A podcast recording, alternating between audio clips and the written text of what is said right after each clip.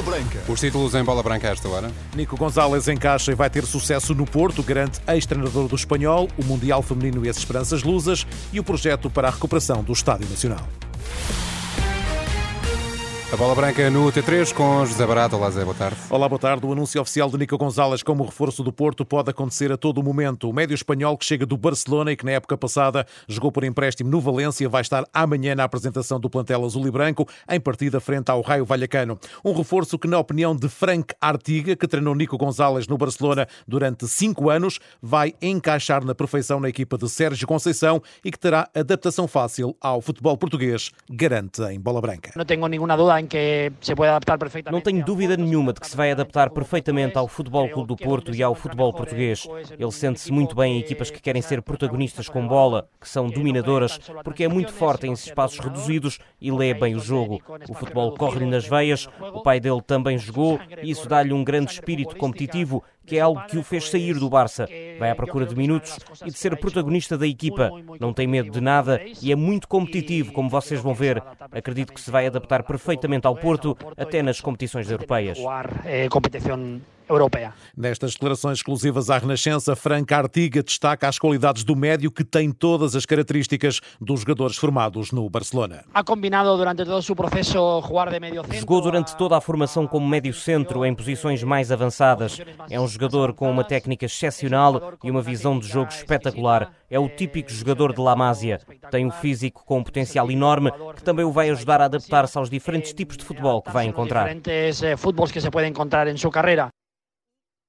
Franca Artiga, em entrevista à Bola Branca, técnico que orientou Nico Gonzalez durante cinco anos. Emperrado está o acordo com o Boca Juniors por Alain Varela. O clube de Buenos Aires quer garantias bancárias, o que está a adiar a transferência do médio argentino. No Benfica, Roger Schmidt vai amanhã dar a primeira conferência de imprensa da temporada. Na véspera do particular frente ao Feyenoord, o técnico das Águias falará no Benfica Campos à uma da tarde. Após as declarações, a comitiva do Benfica vai para Roterdão, onde no domingo vai jogar com os holandeses, onde Orsnes e Coxu reencontram os antigos colegas de equipa. Será o último encontro de preparação antes da Supertaça contra o Porto, onde deve estar Otamendi. O central e capitão já treina, está na fase final da recuperação de lesão. Quanto ao Sporting, regressou esta sexta-feira ao trabalho na Academia Cristiano Ronaldo, depois de uma semana e meia de trabalho em Lagos. Ruben Amorim voltou a dar mais um treino exigente, continua a preparar a nova temporada. O Sporting disputa o troféu 5 violinos no domingo, às 8 da noite, diante dos espanhóis do Villarreal. Os Leões voltam a treinar amanhã de manhã,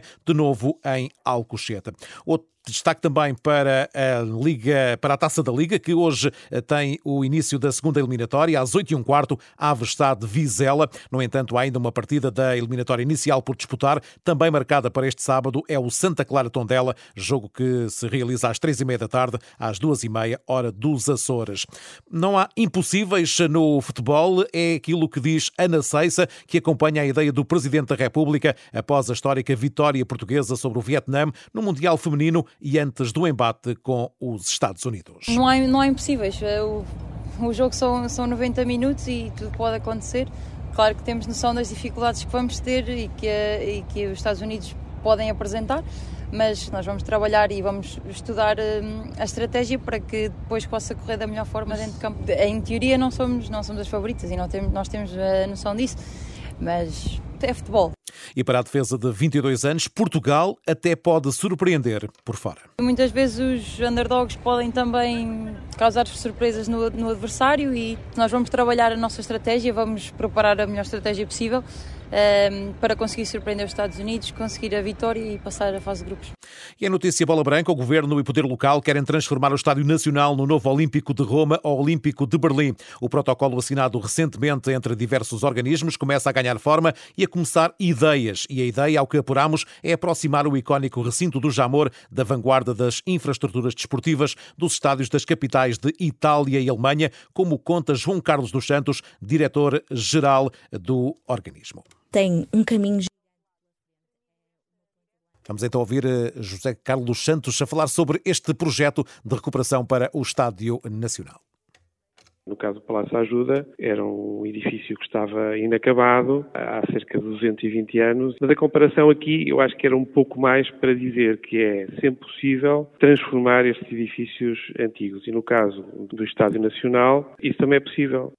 Aqui um traço paralisado e mostrado comparativamente com o Palácio Nacional da Ajuda sobre esta proposta de recuperação do Estádio Nacional. Entretanto, o Sádio Mané está a caminho do Al Nassr. O senegalês chegou a ser apontado ao Benfica pela comunicação social eh, da Arábia Saudita, mas de acordo com Fabrício Romano, o especialista em mercado vai mesmo ser companheiro de Cristiano Ronaldo na equipa orientada por Luís Castro. A caminho também da Arábia Saudita está Mares, recente reforço do Al Ali, deixando para trás o Manchester City. Na Fórmula 1, o holandês Max Verstappen garantiu esta sexta-feira o tempo mais rápido do Grande Prémio da Bélgica, mas eh, será Charles Leclerc o piloto a sair da pole position eh, porque mercê da penalização de cinco posições aplicadas ao piloto da Red Bull pela troca de caixa de velocidades. Estas e outras notícias estão em atualização permanente em rr.sapo.pt.